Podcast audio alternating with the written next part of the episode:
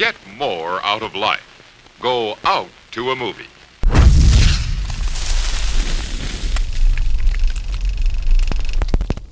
Ya llegó y ya está aquí. Esto es el podcast de Hello There. Yo soy Brian. Y yo soy Goyo Díaz. Primero que nada, no, no sobra decir más que decir que ya volvimos después de una larga pausa, casi de, creo que fue de un mes, que por ahí estuvimos este, entregándoles este, un nuevo programa que también se llama Mantequilla Extra, pero el podcast como tal, como el que ustedes nos conocen, pues obviamente había estado un poquito de espera por, más que nada, pues por la vida adulta, ¿no? Y las responsabilidades, pero al menos en esta edición estamos Goy y yo presentes, esperemos en la edición de la siguiente semana, pues ya contar con, con este Diego y de milagro esperemos y Hans, pero ¿qué se siente estar de vuelta, Goyo? Pues muy contento, ya, ya hacía falta. Es como cuando dejas de hacer ejercicio, aunque yo llevo dos años que dejé de hacer ejercicio, la verdad es que pues uno se siente como entumido y, y muy contento otra vez de que nos puedan escuchar en las diferentes plataformas, Brian, y de pues acompañarte en este espacio. Claro, y aparte porque como lo escucharon al principio, pues a lo mejor se quedaron algunos, los quizás los más fans de Hueso Colorado y los que no tanto, pues ni se van a dar cuenta, ¿verdad? Pero nuevamente volvemos a cambiarnos el nombre al podcast de Hello There porque sentimos que, eh, no porque el nombre de Cinedix estuviera mal, la, la verdad he disfrutado mucho esa, esa etapa también, pero ahorita como vamos a llamarle como marca, estamos experimentando una unificación de muchos temas que, como ustedes saben, desde el principio que creamos este proyecto hace un par de años, hemos estado hablando que ya nos queremos este, poner bajo la sombrilla de cultura pop, no solamente especializarnos en cine, que es obviamente de lo que más vamos a hablar, pero pues saben que de repente podemos tocar temas de series, por ahí incluso de videojuegos, de cómics, para que ya también estén como quien dice, advertidos de que si algún día les toca ver un título, un podcast que a lo mejor no es de lo que están acostumbrados, pues sepan que esa es la tirada porque nuestro equipo de Hello de nuestro staff lo conforman gente que somos eh, gente apasionada a muchos temas, no solamente el cine, y creemos que podemos ahí opinar de muchas cosillas también. Pero bueno, el tema que vamos a empezar abriendo eh, después de este descanso, estas vacaciones muy extendidas en el podcast, vamos a hablar principalmente de a dónde va la franquicia del Conjuro tras el estreno del Conjuro 3. Y bueno, pues aquí eh, agradezco mucho que esté Goyo porque él es el especialista número uno de cosas de los Warren y de El Conjuro. Así que, como ustedes saben, por ahí subimos nuestra reseña y también un video ensayo referente al Conjuro 3 para que los invitamos a que lo chequen en nuestro canal de YouTube. Pero bueno, empecemos a ver, Goyo. Ya después de que dijiste que no estuvo tan buena esta película, El Conjuro 3, ¿tú cuál crees que sea la tirada ya de aquí en adelante? ¿Con qué crees que cuenten más historias de los Warren o crees que se vayan por otro lado? Bueno, no, no creo que se vayan por otro lado. Yo creo que van a seguir aprovechando em, las historias documentadas de la pareja Warren. Y, yo, yo, creo que sí le, sí le van a dar continuidad. Todavía hay muchas historias que contar. Em, se han estado escribiendo varios libros que son por parte de investigadores que recurren a los Warren, que los Warren hacen en colaboración con, con otros especialistas, sobre todo en el tema pues de los reportajes, de la crónica. Entonces, creo que todavía hay muchas historias que faltan, o sea, es un universo que va a ser bastante amplio y por ahí también hay la oportunidad de, de hacer historias que, aunque no son documentadas por los Warren, pueden salir como historias paralelas de un universo del tema paranormal. Entonces, creo que, que mientras tengamos a Patrick Wilson, y a Farmiga, eh, vamos a tener mucho, mucho, mucho de los Warren en el mundo cinematográfico. Y mira, bien interesante porque justamente por ahí salió una noticia en redes sociales de que justamente este director del cual ya tiene, lo traes atravesado, este Michael Chávez, ¿o cómo se llama? Sí, Michael Chávez. Ajá, que también fue el director esta de La Llorona, que por, pues desde que salió la película se consideraba que estaba dentro del universo del conjuro, creo que por ahí por una referencia a un, a un padre o algo así, y un flashback a Annabelle, creo, en la película, ¿no? Pues mira, lo que pasa es que sí, sí tengo atravesado a Michael Chávez porque, porque, bueno, creo que arruinó la película del Conjuro 3. Yo decía ya en uno de los videos que tenemos en el canal de YouTube que, que ya estaba hecha la fórmula, que funciona muy bien y para qué le dan esta oportunidad si ya saben cómo es, ¿no? Eh, pero creo que, que, el problema sí, eh, eh, en, en este caso de La Llorona, pues radicaba en contar una leyenda que que pues no la podemos, o sea, no la tenemos documentada como estas historias recientes de, los Warren donde, bueno, pues sé que tal vez algunos digan que no basta con que esté documentado, ¿no? Yo, yo soy creyente de, estos sucesos Ya después podremos platicar de ello. Pero sí creo que las historias que están fundamentadas en mitos nacionales, como el tema de la llorona, o que trascienden épocas, que, se vuelven parte del imaginario popular, es, es, un poquito más difícil de contar esas historias, ¿no? Pero creo que aquí Michael Chávez tenía la oportunidad de contar una historia ya hecha y, em, y le falló. Sí, porque también continuando un poquito con esto de, de, la llorona que decían, pues de hecho ya Michael Chávez dijo que pues que técnicamente no forma parte ya del universo del conjuro, a pesar de que tenía esos flashbacks y todo, y para eso habla también entonces de que a lo mejor, como vieron que a lo mejor eso no pegó tanto, como que van a empezar a explorar quizás otras cosas y quieren hacer spin-offs de este universo que de entrada, eh, yo agradezco que existe el concepto de este universo, este, este universo compartido tipo Marvel de, de, terror, porque pues creo que es el único que ha funcionado. Por ahí recordamos el fracaso del Dark Universe de Universal, que intentaron iniciarlo con la momia con Tom Cruise y tras el fracaso que fue, pues ya quitaron los planes de volver a adaptar los monstruos de Universal, pero al menos creo que el conjuro ha sido el único experimento que ha funcionado de esta manera, pero fuera ya, lo que vemos que lo más exitoso siempre va a ser la línea principal, que es el conjuro 1, 2 y 3, pero como también mencionabas en el video ensayo, que pues que la, a la que le ha ido muy bien también es a la, a la que ha sido la de Annabelle. Pero entonces, ¿tú crees que a lo mejor por ahí tengamos esa película de, del chango ese que aparece en el museo o crees que a lo mejor se aviente en otra cosa que no esté tan relacionada? Eh, yo, decía que era el, chango de los platillos, eh, lo tenía como, eh, como dicen, este efecto... Mandela. de que, sí, el efecto Mandela, pensaba que era de platillos, porque tenía como mucho ese referente de, del que trae el monito con los platillos, pero pero vimos que era un pequeño acordeón, como ah. no, no, acordeón tipo Ramón Ayala, ni de Celso Piña, este, sino de estos acordeones más pequeñitos que, que no traen botones, que, que, que, son más simples, ¿no? Los más antiguos. Eh, no sé qué tipo de acordeón sea. Sí, estoy, estoy seguro que sí. Y también nos falta por ahí la historia del samurái. Y nos faltan varias, porque quienes vieron Annabelle 3, eh, pues nos adentramos a la intimidad del hogar de los Warren, que para mí eso es precioso entrar a este cuarto. Creo que muchos no han reflexionado de entrar a este cuarto de los artefactos malditos que esta película nos dio esa oportunidad de ver muchas cosas. Les digo, entre esas cosas, pues encontrar eh, esta especie de armadura de samurái,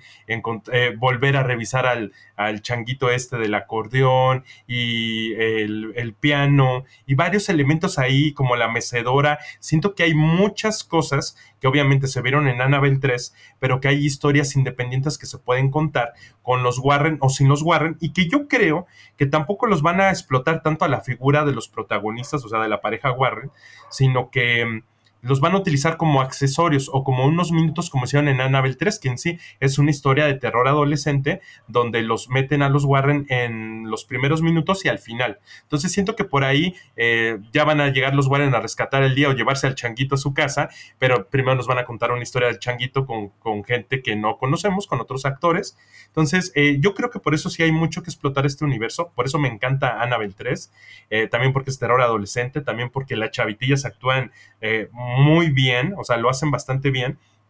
Y, bueno, pues yo creo que hay todavía muchas historias por contar. Oye, pero también pensaba, ahorita que decías de estos universos de, terror, eh, no, no sé, había trabajado también con la del hombre invisible. ¿Te acuerdas que cuando ustedes fueron ah, a la, a la, fue a la mole, a lo que fueron antes de que iniciara la pandemia la mole. formalmente? Ajá. Sí fue la mole. Yo fui al cine ese fin de semana a ver, este, bueno, también fuimos al Vive Latino, pero antes de ir al Vive Latino, este, fuimos a ver la del Hombre Invisible. ¿No es parte de una de estas franquicias que están tratando de hacer universos? Se me olvidaba, pero sí como que lo que le quieren hacer también es como ahora sí reactivar ese universo con, con este Universal, pero ahora sí como un poquito con un tono diferente porque por ahí ya se confirmó una película de Drácula con Chloe Zhao como, como directora. También por ahí creo que la que sigue que van a producir es la de El hombre lobo con Ryan Gosling, creo que si no me equivoco. Y también por ahí una de Frankenstein, la novia de Frankenstein, creo, pero no estoy muy seguro. Pero sí es cierto, ya se me ha olvidado que ahora sí como con el nombre invisible ya dijeron, ah, ok, esto sí funciona con buen guion y buen director, pues esta, es la tirada, ¿no? Pero fíjate, ahorita regresando un poquitito que estabas platicando esto del cuarto de los objetos y todo eso, yo creo, yo que ese, ese formatito de contar las historias de cada objeto funcionaría muy bien a manera de serie al estilo casi casi de La Dimensión Desconocida, donde puede ser una serie de antología, donde obviamente pues cada capítulo se puede tratar de un objeto diferente. Y no digo que tenga una serie muy extensa, puede ser una serie limitada, por ahí quizás unos 6, 8 episodios. Y siento que eso sería una buena extensión del universo del conjuro, pero ahora al mundo de las series que como sabemos ahorita pues la gente está devorando series a diestra y siniestra y siento que ese formatito puede funcionar sin necesariamente meter a los Warren o quizás meterlos al principio de la serie y al final, ¿no? Así como un, el bookend que le llaman como de cierre del libro, ¿no? Sí, porque el costo sería, sería enorme. O sea, yo creo que, que, estos actores ahorita sí están cobrando bien porque, porque están haciendo una genialidad, o sea, están reactivando el, género de, de, horror. Eso me, me parece fenomenal. Em, no sé si la serie, o sea, a mí sí me gustaría verla, una serie bien hecha, o sea, muy, muy, con una producción de cine, pero no sé qué tan rentable puede ser. Bueno, tal vez ahorita en tema de pandemia, pues sí, dependiendo de quién quiera comprar los derechos, eh, que yo estaría viendo ahí muy posiblemente más que a, a, Netflix, yo me imagino a Amazon interviniendo, comprando esos derechos. Eh, Puede ser, puede ser, porque por ejemplo ahorita vi recientemente Dem, que es una serie que está en Amazon, que está, está buenísima, se la recomiendo, pero em, yo creo que, que es mejor inversión hacer las películas. Claro que en este momento de la distancia social está complicado el poder tener buenos números, pero, pero creo que una vez que se reactive, hace, hace poquito escuchaba, leía en Twitter a, a pues, mis contactos que que alguien quiso ir a comprar palomitas y refresco y vio a tanta gente que se salió. O sea, iba a entrar a una función y tenía ganas de las palomitas y del refresco que se salió, que se sintió pues ansiosa por, por esta presencia de una multitud. No sé si iban a ver Cruella o El Conjuro 3, no lo sé, pero creo que a ti te pasó algo también similar este fin de semana, ¿no, Brian? ¿O el lunes? Me pasó, pero justamente el día de, creo que fue antier ayer, eh, me acuerdo, que sí, de hecho no te miento, güey, yo hice 40 minutos en la fila de las palomitas, por fortuna llegué una hora antes del, de la función, fui a ver Cruella, pero en este caso fue de que como ya había reservado los boletos en línea, que por cierto no fue por la, por la aplicación, porque sigue fallando la aplicación de Cinepolis, pero puede comprar en el sitio web. Y sí, yo dije, no, pues vengo ya una hora antes, digo, bueno, pues a lo mejor exageré, ¿no? Pero no, o sea, parece estreno de medianoche, eh, la cantidad de gente era también impresionante. Bueno, Creo que incluso un par de días antes que no pude ver la película porque había tanta gente que me salí, pero en esta ocasión había poquito menos, pero aún así se, sentía como, como un estreno de una película muy importante y también yo no sabía si iban a ver el Conjuro 3, pero sí, no, es una cosa tremenda. Por una parte, yo digo, bueno, ya la mayoría, no la mayoría, pero ya mucha gente ya está siendo vacunada, ya está un poquito más este, controlado, entre comillas, todo. Pero aún así, este, yo entiendo a la gente que no se quiere animar porque sí, sí es mucha gente, pero por una parte digo también qué bien en el sentido de que ya la industria del cine pues ya vemos que no, no se nos va a morir, ¿verdad? Pues esperemos que no, porque no sabemos qué venga en el futuro con próximos, eh, próximas pandemias o manifestaciones colectivas de, problemas de salud, ¿no? Pero ojalá que no, que se reactive el cine, que se recupere, porque sabemos que no en todo el territorio nacional, para los que nos están escuchando, no en todo México, los que nos escuchan fuera de México, sería padre que nos dejaran por ahí en nuestras redes sociales cómo está la situación de sus países. Aquí en México, no en todas las regiones eh, del territorio se, está, se están habilitando los cines. Hay unos que están colapsando y otros que, pues bueno, eh, como en el caso de nuestra ciudad, se están recuperando. Entonces, pues eh, e, esto que te pasó a ti también ya le he escuchado a varias personas que, que se sienten incómodas al acudir a las salas. Ajá, pero yo creo que no se sienten tan incómodas cuando ya están viendo el Conjuro 3 y de repente les llegan esos sustos tremendos, que por cierto, para este, continuar hablando de este tema, que por ahí yo siento que mucha gente ya está entrando en conflicto por varias razones, en el sentido de que unos creen que está bien este cambio que tú mencionabas de, de un poquito del enfoque de ya de la saga, quizás por ahí se están yendo por la vía ya no tan metafísica, vamos a llamarla así, o sobrenatural, por ahí le quieren dar explicaciones, no sé si más realistas o qué, pero también esto reaviva como con cada temporada y con cada nueva película del conjuro, reaviva el interés de la gente por estos temas de lo sobrenatural, pero también como sabemos existe la gente que le interesan estos temas y dicen, bueno, yo creo que esto es algo que puede pasar, pero por ahí también conocemos a gente que dice, no, este es un fraude, que no viste tal video, tal podcast, tal cosa que mencionan que esto es un chiste, que esto es un cuento.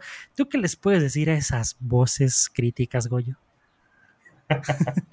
Mira, yo, bueno, tú me conoces bien y varios de los podescuchas, pues ya han conocido como mi, forma de pensar a través de críticas hacia Batman de Michael Keaton y otras obras, ¿no? Pero bueno, este, o sea, por ejemplo, hablar de que los Warren son un fraude, siempre, siempre va a haber eh, el otro lado de la moneda, ¿no? Va a haber ahí un grupo de personas que, que consideren que todo esto no existe, que es un fraude, que, que no está fundamentado. Yo creo, yo soy, les repito, yo soy una persona escéptica, eh,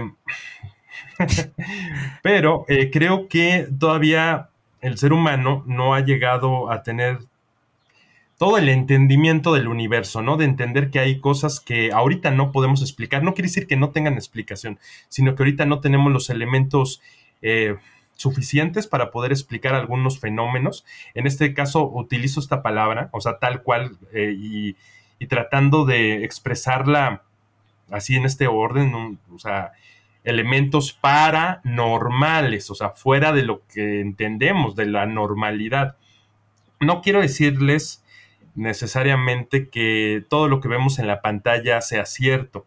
Es una, una, pues es una ficción que ha tomado elementos de la realidad o por lo, o por lo menos elementos eh, documentados. Porque pues tampoco yo podría caer y meter eh, las manos al fuego para decirles, no, es que todo lo que sucede en las películas es cierto. Obviamente no, porque son narraciones ficcionadas. O sea, es creo que ahí hay que entender, no estamos viendo un documental. Y obviamente también los documentales a veces se sirven de ciertos elementos o técnicas, o por ejemplo tenemos los fabulosos documentaries, mm.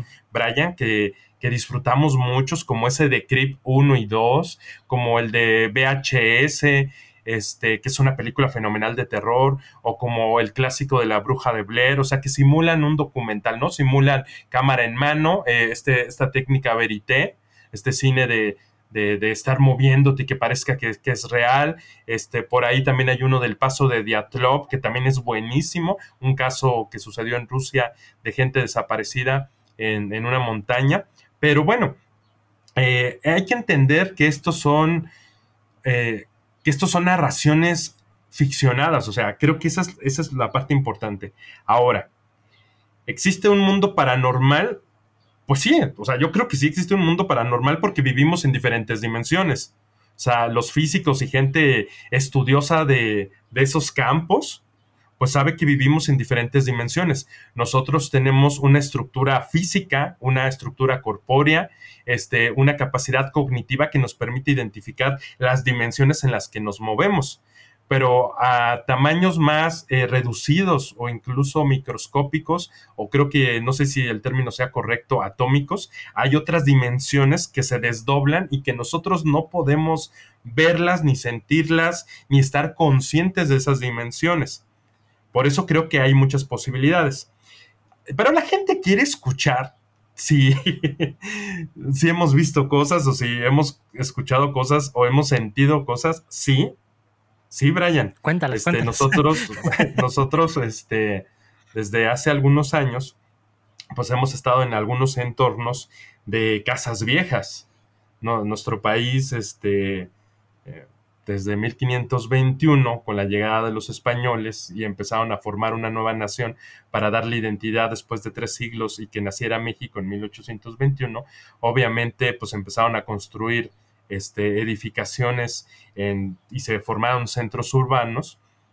Y obviamente las ciudades del centro de México pues tienen mucho esta estructura urbanística y arquitectónica herencia de lo español. Y las casas del centro o establecimientos eh, locales que se encuentran, que pues empezaron como casas y edificaciones en los centros de las ciudades, pues guardan muchísima historia no solamente en sus cimientos, sino pues, pues mira, hay gente enterrada en el centro de la ciudad, en las casas, hay animales, hay, hay cosas enterradas, hay presencias, eh, presencias porque las hemos sentido. O sea, hemos estado en, dos lugares donde donde yo ya no puedo negar la existencia de cosas y, la gente va a decir, estás declarando públicamente, estás poniéndolo en, en, audio, en un podcast que se va a escuchar en Spotify y en Apple Podcast, sí. O sea, una vez este, trabajábamos en un restaurante, bar, eh, donde fuimos a la cocina que se encontraba en una de estas casonas estilo este les decimos aquí chorizos porque son, son casas que el frente es muy reducido, pero el largo es bastante extenso. Entonces tenían este formato porque pues había un pasillo de hacia la izquierda o hacia la derecha, las habitaciones del lado contrario del pasillo y hacia el final pues se encontraban baños, cocina, patios, donde incluso había gente que tenía animales como tipo de corral, mm. eh, puercos, eh, como les llamamos, gallinas, gallos, este, de ese tipo de, animales o cabras hacia lo final de sus, de sus casas, ¿no? Y en una ocasión, haciendo este recorrido, eh, vamos hacia, digamos, la parte central de esta estructura, de esta casona, y por delante iba mi amigo Toño, que ojalá que escuche este, bueno, ojalá, sí, ojalá que escuche este podcast, pero pues ya hemos platicado muchas veces que tratamos de no hablar de esos temas cuando estamos en esos lugares, ¿no? Lo bueno que estás ahí ahorita. No, y seguimos estando ahí en otro lugar donde también nos sucedieron cosas. Pero tengo muy presente hace unos cuantos meses como él iba por delante de mí unos tres metros, íbamos cruzando algunas habitaciones que pues estaban atravesadas por, por accesos, eh, puertas, y entonces teníamos un salón, un salón en ese restaurante que se llamaba el Salón Revolucionario, estaba lleno de cuadros de la Revolución Mexicana. Para las personas que conocen del Feng Shui, se dice que nunca debes que tener en tu casa retratos o fotografías de personas que han fallecido. Em, no, es, no es positivo para las cuestiones de las buenas vibras. Habrá quienes crean en eso o no. Pero pues esta habitación estaba llena, colmada hasta las paredes, tú la conociste, este, de Zapata, de Pancho Villa, de Porfirio Díaz, de revolucionarios y más personas. Por ahí un Freddie Mercury también. Ah, sí, pero no, pero en otra parte, no, no, específicamente en ese salón. Sí, la parte de cine estaba padre. Entonces, este, se va Toño por adelante de mí, que, que era el administrador de este lugar en específico, y yo lo seguía unos tres metros hacia atrás y de repente eh, teníamos una puerta de un baño clausurado que en ese momento la teníamos detenida con una silla. Y tú viste esas sillas, eran sillas muy pesadas de madera, de las de antes, que, es muy difícil romper esas sillas. Y entonces eh, el respaldo daba hacia la puerta. No tenía este, ventilación, esta, la ventilación estaba tapada, estaba cubierta, entonces no había manera de mover la silla tú si ves que hay una corriente de aire, pues por mucho esfuerzo que haga, el peso de la silla no iba, no iba a mover esa, no iba a abrir esa, esa puerta, era, era algo imposible, a menos que, no, bueno, no, a menos que nada, ¿no? Que llegara un huracán, que, que, eso no sucede por acá. Y, y no fue así, porque cualquier fuerte viento que hubiera podido mover tantito la silla, la hubiera volcado, o sea, la hubiera aventado con agresividad y no fue así. Simplemente es como si alguien hubiera estado a un lado de la silla, la hubiera tomado con cuidado y la enderezó. O sea, de estar inclinada, de estar eh, la, parte de la espalda de la silla o el respaldo de la silla, estaba inclinado haciéndole peso y bloqueando pues el movimiento de la, de la puerta. En ese momento es como si alguien lo, lo pusiera recto y obviamente si hubiera sido una fuerza que pretendía decirnos algo negativo, le hubiera aventado con agresividad, porque ya me habían contado que había sucedido otras cosas así. Pero yo veo como la, el respaldo de la silla, y con la silla, la silla en sí misma, es enderezado lentamente sin hacer ruido. Ah, caray. Sin hacer ruido. Lo vi. No, no sabes la sensación que me provocó eso, porque fue como un decir, estamos aquí, mira, o sea, no te queremos asustar, no vamos a aventar violentamente las sillas, pero date cuenta que estamos aquí. y fue que enderezaron la silla. Date cuenta que las sillas no me gustan inclinadas. puede ser. Eh, algún motivo. Este, un amigo que, que tiene ciertas habilidades parecidas a las que se presentan en estas historias de la, de la pareja Warren, como Lorraine, eh, Lorraine Warren, este amigo, el profesor Enrique, que le mandamos un fuerte saludo, nos dijo que en esa habitación hay un hombre, un hombre un poco joven, que estaba al lado del baño, de, esta puerta, de este baño clausurado, que estaba en cuclillas. Y a mí un tiempo me tocó ir a este restaurante a abrir a cierta hora eh, y a hacer lo necesario de lo necesario para hacer la apertura. hacer mis necesidades, No, no, no, no, no, no. Eh, la, apertura de, del, lugar y tenía que pasar por, por esta habitación para abrir las puertas y los accesos. Y pues yo saludaba, yo saludaba. Hacía, asentía yo con la cabeza para saludar a esta persona, porque creo que también nos protegía. Esta, una de varias historias, donde te murmuraban al lado, así en la oreja, y te decían cosas, que eso le pasó a Toño. No manches. Este, hace muchos años, yo estando en la barra de ese restaurante bar, me tocaron eh, eh, en la espalda, eh, en la parte baja, casi como, como donde tenemos las lorzas, las, las lonjas. así arribita de la cintura, sentí una presión, o sea, sentí fuerza. Ah, no, no agresiva de apretar con dolor, como llega un amigo y te, pega, ¿no? Este, no, llegar y sentir esa presión. Ya cuando estábamos dejando ese local, eh, un, un, amigo, ya en las últimas semanas que estábamos trabajando, en esta época de pandemia que fue tan difícil, declaró que unas personas que iban eh, seguido a este bar, también les llegó a, llegaron a tener esta sensación en la misma parte donde yo estuve en la barra, llegaron y los tocaron y no había absolutamente nadie. No manches. Creemos que eran, eran entidades quizás que, eran buenas. Alguna vez a, a uno de los muchachos le dijeron, vete de aquí. Estaba él tomando un descanso sentado en una silla hasta en la parte de atrás donde encontraron cosas enterradas. En algún momento contaremos esa historia. Y una voz de una mujer se acercó, o sea, se acercaron a su oído y le dijeron a la oreja y le hablaron al oído. Y le dijeron, ya vete de aquí. Pero sea audible completamente. sí, lo escuchó, ya vete de aquí.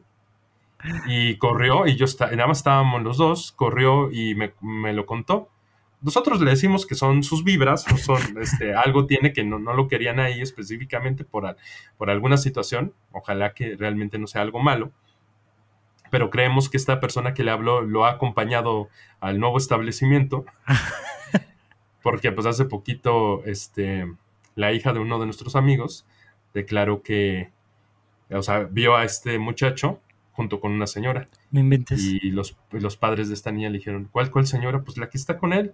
No, pues no hay ninguna señora. Y eso fue en la calle. Entonces, seguramente él, él, no lo quiere, no quiere hablar de esto porque tiene miedo. Hace poquito estábamos en la cocina del otro, del nuevo establecimiento, donde pues, el otro se tuvo que dejar. Que, ah, que por cierto, cuando ya fue el cierre de ese establecimiento, yo, ya no me quedé en los últimos, este, en las últimas horas de recoger, tenía ya un compromiso, pero esos espíritus no querían que se fueran estos amigos que estaban encargados de la administración de este lugar. Les dijeron cosas, les tomaron del brazo, o sea, bueno, aquí un poquito del hombro, como diciéndoles no se vayan, no nos vamos a extrañar, pero, pero así es. A mí cuando supe que el otro cuate, la señora le habló, pues yo, yo también estaba muerto de miedo y entonces tuve que ir hasta la parte de atrás, o sea, después de la cocina, al patio con todo el temor del mundo y decirle lo que ya me habían dicho que le dijera. Oye, estamos aquí, estamos trabajando, échanos la mano, este, somos gente buena, este, ya casi nos vamos. y así te sientes un poquito tranquilo. Pero de alguna manera creo que hay, hay fuerzas que, que te protegen. Y recientemente con este muchacho que te digo, que de la señora que, que le dijo que ya se fuera, este, lo, vi en la cocina, estábamos arreglando unas cosas de una despensa que tenemos por allá. Y, y estábamos platicando de que otra vez cometieron el error de poner una canción que no se debe que poner. Ah. O sea, en el equipo de sonido hay una canción que no la voy a nombrar, que hay una canción que para nosotros está prohibida, que es de una temática muy fuerte, por eso ni siquiera quiero nombrarla. Em, es una canción de rock, pero habla de cosas que, los, que estas entidades no, no ven bien, se molestan cuando la ponen y ahí uno de estos chavitillos cometió el error de poner esta canción, no quieren confesar, no quieren confesar quién fue, pero a este muchacho, pues me lo contó, me dijo, es que pusimos esta canción. Ah, y en eso, o sea, cuando lo estaba regañando, em, tenemos un congelador de esos que te prestan las compañías de bolsas de hielos, Mm, que te venden el hielo en bolsas. sí. Y es- estos, o sea, un refrigerador no se, no se te abre la puerta, no se te abre la puerta, menos que son, eh, no son refrigeradores de casa. Mm. Los refrigeradores de casa, si los tienes atiborrados, se te abren las puertas. Mm, Estos no los tenemos atiborrados, eso, o sea, están bien, sellan bien, herméticamente cierran bien. Y el refrigerador, de, el congelador de los hielos, en ese momento que estábamos hablando de eso, lo abrieron. s- Y lo abrieron no como que se abre como con cierta fuerza y que se queda ahí nada más emparejadito, que se abrió poquito, o que se abre todo por una fuerza increíble que no sabes qué pudiera hacer, que se queda... Total, no, lo abrieron hasta cierto nivel. Como con lo de la silla. Eso de que lo pongo hasta aquí para que veas que, ¿Qué? o sea, que tiene, que tiene un... que lo frenaron, ¿no? Como cuando tú abres y dejas ahí, no como cuando lo abres nada más con fuerza y dejas que... que que siga se su ritmo, no es como si, lo hubieran, como si lo hubieran detenido. Exacto. Ah, ya. entre otras cosas que han estado sucediendo. Yo, como escéptico toda la vida, cuando veo esto y, y lo estoy viendo con otra persona, sé que ya no me lo estoy imaginando. y pues, ¿qué, qué- qué- qué les puedo decir? Lo, lo que creo que somos afortunados es que no hemos tenido eh, presencias de demonios, que es lo que está pasando con los Warren. Si les contara un poquito de lo que narran ellos en sus, en sus libros, pues la verdad es que, creo que seríamos un poquito más conscientes de las cosas que hacemos. No sé, bueno, e- eso es lo que te quiero comentar, Brian. O sea, creo que de ser yo una persona muy escéptica a empezar a ver, sentir y ver cómo se prenden cosas, cómo tiran cosas, cómo mueven cosas, ya me está comunicando que hay otras cosas que no puedo explicar ahorita y que no sabemos si alguien las puede explicar, pero ahí están. Porque de todas formas aquí volvemos a lo mismo de que hay gente que puede decir, no, que a lo mejor el caso en particular de los Warren y todo eso pa- pasó o no pasó, pero tú lo acabas de decir muy bien, Goyo, o sea, sí hay cosas que obviamente en las películas se van a dramatizar, que hay cosas que siempre como con todo basada en un hecho real, pero se cambian nombres, se cambian situaciones, hay cosas que se ensalzan, hay cosas que no se mencionan quizás por ahí, pero de todas formas, ahora sí que a ti no te pueden cuentear, sea, porque tú ya viviste ese tipo de cosas, o sea, tú podrás decir, este, quizás los Warren eh, de tener 10 casos en la vida real, que casi solamente tuvieron 3, es un ejemplo, pero de que esas cosas suceden, esas cosas suceden. Yo también, yo también creo que esas cosas suceden, pero de todas formas, este, no me ha tocado vivir lo que, lo que te ha tocado vivir a ti, Goyo, porque sí son muchas experiencias que yo pienso que tendríamos que dedicar un podcast especial para hablar de eso. Y fíjate bien curioso cómo empezamos hablando quizás de, de la onda dramática, de por dónde va a ir la trama de las películas y terminamos con un, una amalgama aquí de, de historias de terror en la noche, que se agradece bastante porque es una historia bien interesante, pero ahorita que tú me acabas de mencionar lo de los libros de los Warren, ¿tú sientes que a lo mejor han adaptado bien estas historias con los libros que has leído? O quizás no sé si te ha tocado leer todavía los libros de las películas, porque por ahí en el, en el video que hiciste mencionabas uno de Cementerio y otro que no me acuerdo muy bien del título, pero ¿crees que entonces este, pueda, puedan agarrarse de ahí como para seguir contando más de estas historias, de las cuales ya, ya creemos completamente? ¿O qué, o qué es lo que te ha impactado más de estos libros que, que dices, esto me encantaría verlo en una película? Creo que las películas se han quedado cortas. Ah, Creo que, por ejemplo, uno de estos libros se llama El Cementerio. Finalmente es como una, re- una recopilación de historias populares más algunos acontecimientos que ellos han vivido en los cementerios. Y el otro es sobre una casa embrujada. Es el caso de la familia Smore. Eh, te platico rápidamente. Esta familia empezó a escuchar ruidos. eh, empezaban a golpear, o sea, estaban ellos en su casa y escuchaban que golpeaban las puertas. Salían corriendo para ver quién era. No había absolutamente nadie. Esto yo lo he vivido a través de familiares que cuando han fallecido algún familiar, algunos tíos o incluso mi papá alguna vez declaró que escuchó que le tocaron a la puerta, abrió y no había nadie. Sas. Y luego ya te enteras que falleció, y no voy a decir, pero, pero familiares cercanos. Y, y- y a veces, pues esto en el imaginario popular mexicano y quizás de otros países de América Latina o de España que también nos escuchan en España, eh, les han sucedido, gente que se viene a despedir y, y se ha documentado y hay videos ahí interesantes en internet. Pero imagínate que tú estás en medio de la noche y de repente suena pa, pa, pa. Y, lo peor de todo es que estos, eh, esta familia empezó a declarar que eso pasaba durante horas. durante horas sentían que golpeaban este, las puertas en ocasiones desde los closets. Imagínate que estás tú en tu habitación y de repente eh, empiezan a tocar el closet y no hay nadie. O sea, dices, ¿qué? O sea, te quieres volver loco. Y esto le pasó durante años a esta familia. Ah, durante años. Este, de repente también declaran que había olores. No. Eh, esto tal vez algunas personas que nos escuchan en algún momento han entrado a algún lugar y se ha sentido un olor fétido eh, o de algo podrido. Y eso llega a suceder, ¿no? O sea, algunos dicen, ay, es el gas, es, basura, este, es que por aquí pasa el drenaje, qué sé yo. Pero hay momentos en que hemos tenido sensaciones eh, olfativas que también te hacen que la piel se te ponga chinita o sea, de, recuerdos y de momentos. Mm. Em, ellos relatan una serie de sucesos que están increíbles, increíbles en el sentido de que, o sea, por eso no los puedes creer y dan, dan muchísimo miedo.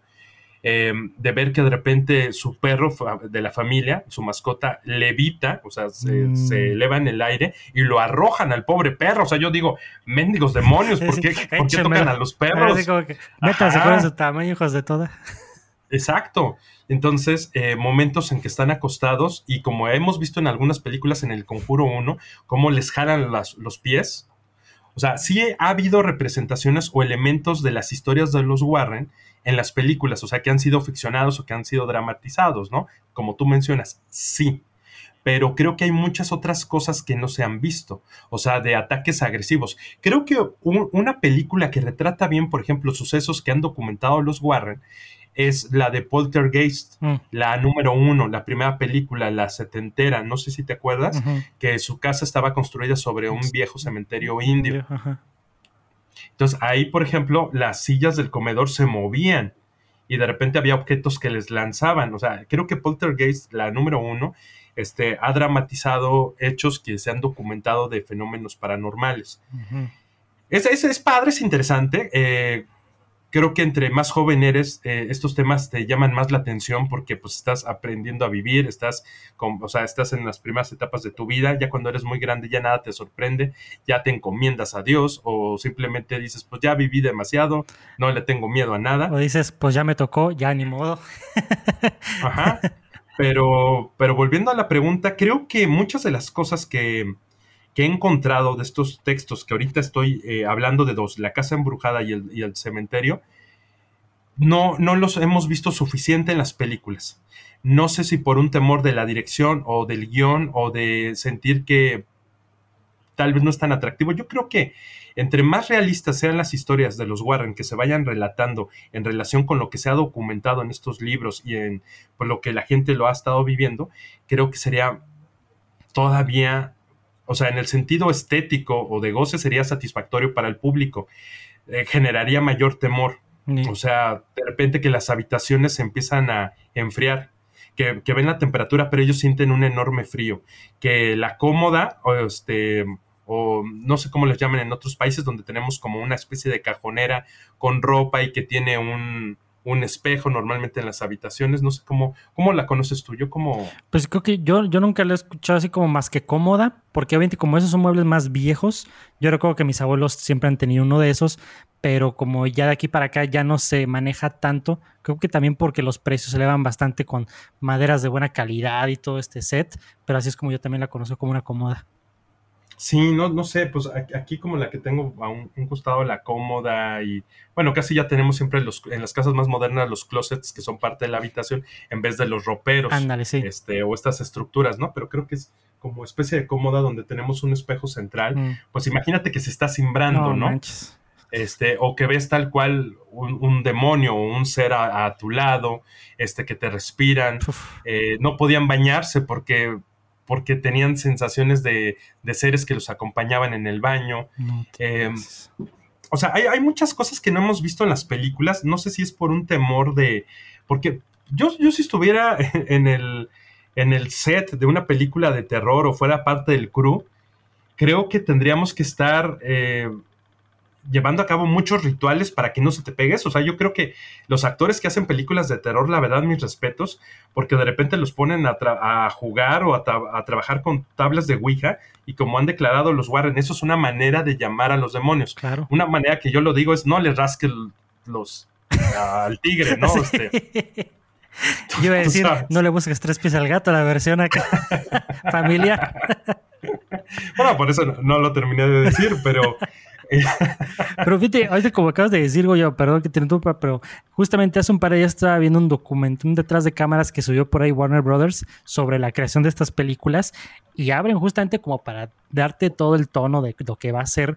Abren con que en esta del Conjuro 3, yo pienso que como todas las que han hecho, que abren antes de empezar a grabar, pues por ahí tienen un cura eh, pues bendiciendo el lugar, haciendo oraciones y todo, porque la verdad, Goyo, como, fíjate, este cura decía algo muy chistoso, bueno, chistoso, pero algo bien, bien interesante que decía, pues los demonios y todos estos cuates no saben, no distinguen si lo dices de broma, si no distinguen la ficción de la realidad, que en este caso es si estás recitando un guion de una película o si estás diciendo algo de verdad, ¿no?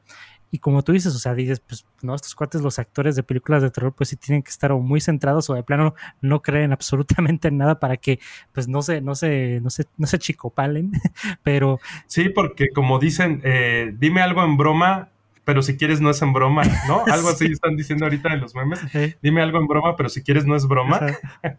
este, tienes razón. O sea, fíjate que de repente, pues, para ser como más em, realista algunas escenas, pues, lo vimos en Evil Dead o sea, cómo utilizaban el libro de los muertos, que dicen, no, pues nunca ha existido el libro de los muertos, ok, está bien. Otro dice, no, sí ha existido una especie de libro de los muertos. Otro dice, no, es que eso nació a partir de Lovecraft. Oye, pero Lovecraft no lo tomó de alguna otra cultura este, antigua. Entonces, el famoso Necronomicon, ¿no? Mm. Entonces, eh, en ese sentido, pienso que pues están utilizando palabras en latín. Eh, quizás no es tan antiguo como otros idiomas o expresiones lingüísticas, pero, pero, pero pues sí utilizan palabras de, demoníacas o de demonología, este, de la teología, o, cuando hacen el exorcismo, que por ahí ustedes, si han sido muy, muy fans de Hello There, sabrán que sabrán qué película no ha visto Brian. Completamente, y para los que no sepan, pues por ahí les comento que El Exorcista, precisamente, Goyo, porque como yo sí he estado presente en un evento muy parecido a eso, pues obviamente sé que digo, pues ¿para qué le busco tres pies al gato? sí, no, o sea, creo que, creo que, eh, o sea, merecen mi reconocimiento los actores que se atreven a recitar este, frases o pasajes bíblicos o de otro tipo de textos, pues también tal vez non santos, y que, y que, como tú dices, eh, estas quizás presencias que, no podríamos yo decirles, miren, aquí, aquí está, miren, véanlo, pálpenlo, eh, para que vean que sí existe, ¿no? O no existe. Eh, creo que sí, eso, es, todo un tema de, qué pasa, o sea, yo quiero saber qué pasa con estos actores después, si tendrán alguna manifestación, si se les pegará a alguna entidad. Yo después de los sucesos que vivimos en estos establecimientos, eh, sentía que tal vez me seguía alguien, porque dicen, te puede, te puede seguir a tu casa mm. y, se puede quedar contigo toda la vida. Yo siempre lo he visto como, como manera de protección. O sea, creo que quizás ahí hay algo pegado a nosotros a manera de protección este, que, nos ayuda a ir sopesando algunas cosas o bueno, pasando algunas cosas también. Y bueno, ¿qué les puedo decir? Habrá quienes digan, están locos, ya dejaron de, de, lado el raciocinio, pero hay cosas que no podemos explicar. Y mira, pues aventurarnos a hablar mal de los Warren eh, es aprovechar su fama. Nosotros hablamos de ellos porque nos gustan, porque eh, nos han podido permitir abrir algo que estaba haciendo falta en el, en el cine de, horror eh, recientemente. Y entonces creo que es un reconocimiento con, mucho cariño a, su labor, porque como lo decía yo en uno de los videos, creo que mm, fuera de muchas cosas le pudieron dar tranquilidad, este, fueron empáticos, le dieron paz a familias que lo necesitaban, porque pues muy pocas personas están dispuestas a escuchar y ayudar. También yo decía, no crean que es como en las películas que se ve que prácticamente se van a vivir con ellos y están todo el tiempo ahí. No siempre fue así, o sea, en muchos casos iban veían, realizaban exorcismos, eh, oraban, llevaban a algunos sacerdotes cuando se podía, hacían estudios eh, con la tecnología de aquel momento que era posible y hasta ahí, ¿no? Y después pasaban meses en los que no volvían a ver a las familias y después se volvían a involucrar. Este tipo de cosas no se resuelven de la noche a la mañana. Hay cosas que no, no se resuelven en un mes.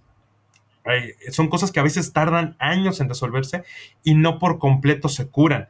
Algo muy interesante que pasó en el Conjuro 3 fue este suceso de que decían, ¿por qué? Si nadie hizo la invitación a que llegaran estos demonios o esta entidad o que se abriera este portal, pues es que encontraron enterrado en la casa pues algunos elementos de ritos satánicos que en los libros relatan que estos se encuentran por todo el mundo y a veces no nos damos cuenta, están muy enterrados profundamente y pueden estar debajo de nuestras casas o de lugares de trabajo y no lo sabemos.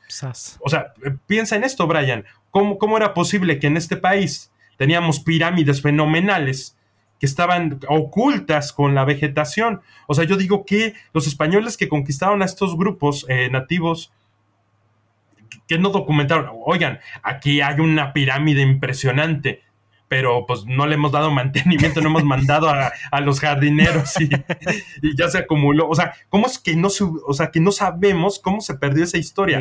Sí, sí, sí. Me, parece impresionante. Entonces, a veces uno no sabe lo que hay enterrado abajo de sus casas. Aquí donde yo estoy viviendo eran terrenos baldíos en la época revolucionaria de la ciudad y muy, muy probablemente aquí hay cuerpos de aquellos revolucionarios y no sabemos.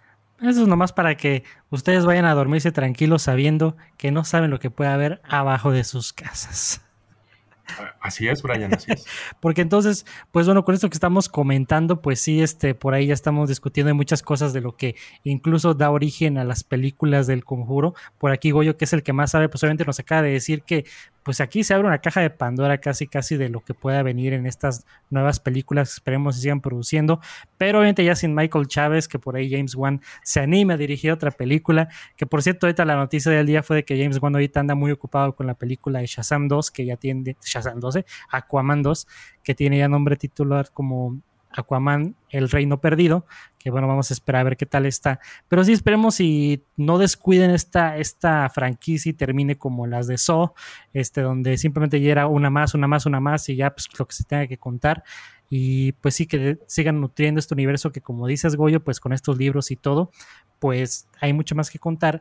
Y bien interesante, algo que conecta estas películas que unas películas como las de So o las de, no sé, Freddy Krueger a lo mejor no podrían conectar, es de que pues todas de alguna forma están basadas en hechos reales y que son cosas que eventualmente cualquiera de nosotros puede llegar a experimentar una vez en la vida y eso es parte del encanto que creo que también de estas películas de decir, mira, eso que pasó ahí le pasó un día a mi tío, eso me pasó a mí una vez, ¿no? Así como que conectas muy bien y de ahí surgen incluso pláticas como esta, como la que estás diciéndome, voy de que no, pues esto me recuerda que en el bar me pasó esto y ta, ta, ta. Siento que eso es lo que ha dado a estas películas parte de su vigencia que es muy difícil que pasen de moda. Yo siento que de aquí a unos 20 años la gente va a seguir teniendo el mismo miedo viendo El Conjuro 1 o las de Annabelle también, porque pues tienen su raíz en, en algo pues fidedigno, ¿no? Algo verdadero. O sea, siento que eso es lo que les va a ayudar bastante a que no van a envejecer tan mal como otras franquicias de terror que ya no, pues, nadie las recuerda. Pero eso es también parte de lo que esperemos y sigan produciendo. Warner creo que es la que está encargada de todo esto. Y pues sí sabemos que quizás Patrick Wilson y Vera Farmiga pues no van a estar mucho tiempo haciendo el mismo personaje, por ahí se quieren hacer otras cosas, pero también sus grandes actuaciones han elevado a la franquicia, a igual de que digas, ahí está para la película, pero es que sí pagarán actores bien malos. Yo siento que por esa parte también he estado cuidando todo eso, ¿no? Eh, yo estoy encantado con sus actuaciones. La verdad es que, de repente ciertos actores cuando alcanzan cierta fama, no sé si te acuerdas de Jennifer Aniston en esa de Leprechaun o Leprechaun, que, era como de un duende maldito. Pues, o Lorena Herrera con una película mexicana también de terror, Pedrito Fernández, que siempre son nuestros obligados de referencia aquí en Keleuder. Pero, pues mira, yo creo que se viene prometedor el, el universo mientras ellos sigan participando ahí. Creo que que se va a hacer las cosas bastante bien. Eh, me gustan, ojalá que se, pueda cuidar. Creo que fue un gran error meter a Michael Chávez, nunca me voy a, cansar de decirlo. Creo que este, este chico Doberman, bueno, este señor, em, en la de Annabelle 3 también habría que darle oportunidad porque vimos que también ha sido guionista en la de eso. También tendríamos que decir que la de eso, eh, la, la, o sea, esta pues nuevas entregas que se hicieron, basadas o todavía más fidedignas del libro, que de hecho, pues esta, esta ficción de Stephen King, pues es tan robusta, yo les había prometido eh, hacerles un especial de, eso, pero la verdad es que ese libro es interminable y de repente sí te da miedo, ¿eh? O sea, sí, hay, hay ciertas lecturas que dices, por ejemplo, estas de los Warren, sobre todo la de la casa embrujada, yo cuando ya me estaba aproximando a la, yo casi, yo padezco mucho insomnio y ya rumbo hacia las 3 de la mañana, ya cuando veía que ya me iban a dar las 3 de la mañana, este, cerraba la Kindle porque... Mm, ya está a 3.33, ¿verdad? Sí, no, no, ya ni siquiera me quería acercar a las 3 de la mañana, ya mejor me ponía a leer uno de, de María Tegui, este, este escritor peruano, porque yo decía, no, o sea, no, mejor voy a leer de pues, otro tipo de cosas. Deja ver a los Teletubbies. No, eso también me darían muchísimo miedo. No, no, no, imagínate, no. Y luego con las creepypastas. una, una creepypasta de los Teletubbies, imagínate. No, pero ¿qué crees que? La verdad, sí, sí te voy a decir, a las 3 de la mañana yo ya no le quería rascar y yo ya decía, ya, ya, o sea, ya, ya no voy a leer y voy a seguir hasta. Aunque las historias pues eran bien envolventes y uno decía, oye, pues quiero ver en qué, termina, porque pobre familia, la familia Smurr este, sufrió muchísimo, mm. pero, o sea, creo que sí hay cosas que nosotros podemos mandar llamar.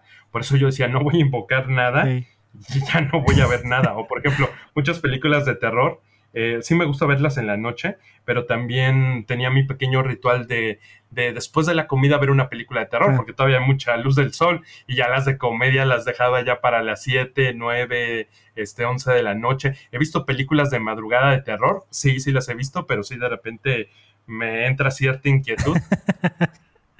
No, sí, claro. Pero mira, de todas formas, este, pues vemos que qué bueno que sigan provocando estas emociones en, el público, que, eh, eh, incremente el interés quizás por querer saber más, incluso cuestionar o comprobar, como en mucho de nuestro caso. Pero de todas formas, también eh, recordándoles que pues que ustedes también pueden escribirnos en nuestras redes sociales, mándenos un mensaje o estén escuchando el podcast, manden captura de que estén escuchando este podcast, compartan nuestras redes y también para generar conversación de que ustedes también eh, por ahí incluso compártanos también sus historias de, de, estos sucesos, también por ahí, ¿por qué no? Que también díganos de dónde creen, a dónde creen que vaya esta franquicia del conjuro, incluso si les gustó la 3 o si no les gustó también díganos o vean el video, la reseña que hizo por ahí Goyo y también ahí escriban porque eso es lo que queremos también aquí generar en Hello de una comunidad con todos ustedes que también son fans del cine, fans del terror y fans de las historias paranormales y no tan fans de los Teletubbies, qué bueno, pero, pero pues sí, yo creo que con estos, estos pensamientos que estamos diciendo aquí, pues creo que ya podemos ir ya por ahí cerrando esta edición este, de regreso del podcast de de Hello There. Y, y, sí, de todas formas, este, les vuelvo a repetir, este, si ustedes también están disfrutando este, este podcast, por ahí les pedimos que lo compartan a sus amigos que también son fans del cine, incluso fans del terror, como en este caso, este episodio lleno de terror. Pero sí, no sé si quieras dar un último pensamiento, Goyo. No, pues cuídense mucho. cuídense mucho. Eh, no, la verdad es que sí. Creo que, no, que, que el horno no está para bollos. y bueno, bueno, disfruten, o sea, pues, sí, como tú dices, si, si hay, y yo lo decía en el video, si hay algo que les haya gustado del Conjuro 3, cuéntenlo. Para mí me decepcionó mucho, creo que tenía un gran potencial y hubo muchos elementos desperdiciados. Yo quisiera un, un corte diferente. No te puedo decir que el Snyder Cut, porque pues, aquí yo no quisiera el corte de Michael Chávez, porque siento que cualquier corte o cualquier cosa que tuviera él mismo no, no, no, no contribuiría, pero me hubiera encantado ver esta historia contada por James Wan y yo lo decía también, la historia de Amityville, que es una historia que, que, es muy triste, pero la, la manera en que la han llevado al cine en la película de la década de los 70 y la del 2005, donde sale Chloe Moretz como una niña pequeña, mm. y una que recientemente se estrenó hace como cerca de dos años, donde ya no era relatarte otra vez Amityville, sino era una historia moderna donde una familia se va a vivir exactamente a la casa de Amityville que está bien contada. La verdad es que creo que esas son las tres buenas películas de Amityville. La original de los 70,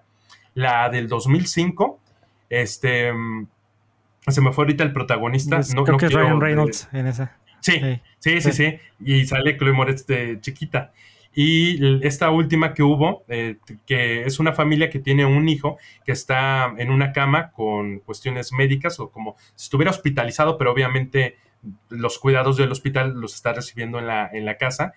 Y pues la presencia de, esa casa eh, pues también les genera ciertas cosas. Creo que es un tema, eh, estaría muy padre, Brian, si después nos das la oportunidad de que platiquemos sobre, por ejemplo, el protestantismo en las historias de terror, o sea, cómo, cómo la cultura de, lo protestante que llegó a la costa este de los Estados Unidos eh, trae cierta carga, carga no sé si podríamos decirlo como metafísica o carga paranormal, que ha generado que la costa este sea más rica en estas historias de terror. Porque si te fijas en la costa oeste de los Estados Unidos, o sea, donde estamos hablando de California, pues sí hay algunas historias, pero, pero son más como del, orden del terror, es decir, de las personas que ejecutan actos malignos.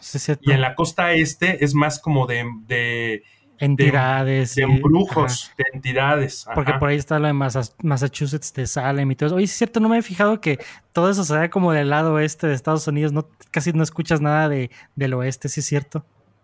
Sí, o por ejemplo la masacre de Texas, que, que, no sucedió originalmente en Texas, es una historia de otro estado hacia el norte de Estados Unidos, pero bueno, eh, lo metieron como estos elementos del ambiente o el contexto tejano, pues son, son asesinos, son asesinos este, dementes pero casi casi eh, se ubican en terror. Para que la gente logre diferenciarlo, el terror es, son, son circunstancias que la gente le da miedo, pero a partir de seres humanos o de animales. O sea, un ser humano como tipo, eh, pues un asesino, Mm. que, tiene algunos elementos que genera como Zodíaco, por ejemplo, se me hace más que, aparte de suspenso, se me hace una historia de terror, un tipo que está matando jóvenes y adolescentes y gente por, por, por la costa oeste. Mm.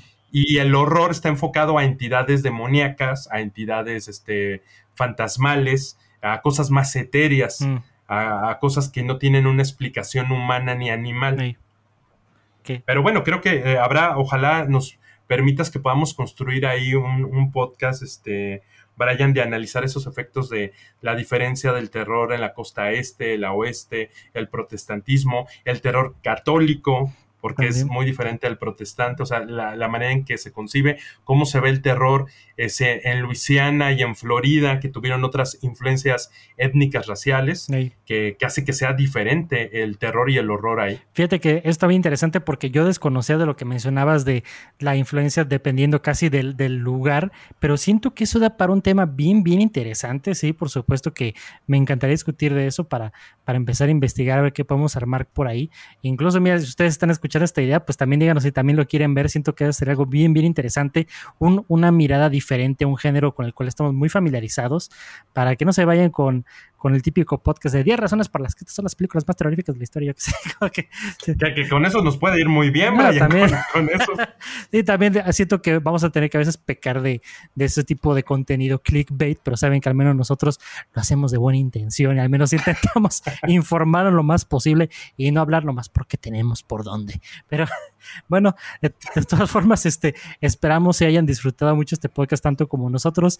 Pues si ustedes se quieren aventar este podcast en la noche, pues mis respetos, qué valentía, porque pues obviamente este contenido no es apto para cuando no hay mucha luz. Así que, pues ahí cuéntanos también qué sintieron escuchar este podcast en la noche, a las 3 de la mañana, diría Goyo. Pero este, bueno, creo que con eso pues nos vamos despidiendo por esta edición del podcast de Hello There. Y pues estén al pendiente para nuestros podcasts de la próxima semana, donde vamos a tener un podcast de mantequilla extra y otro, pues obviamente ya con el equipo un poquito más completo en Hello There. Así que, pues bueno, les agradecemos nuevamente por escucharnos. Compartan este podcast y estén al pendiente de lo que sigue. Y eso sería todo por el día de hoy. Yo soy Brian. Y yo soy Goyo Díaz. Y si no nos vemos antes, buenos días, buenas tardes y buenas noches. We sincerely appreciate your patronage and hope we've succeeded in bringing you an enjoyable evening of entertainment.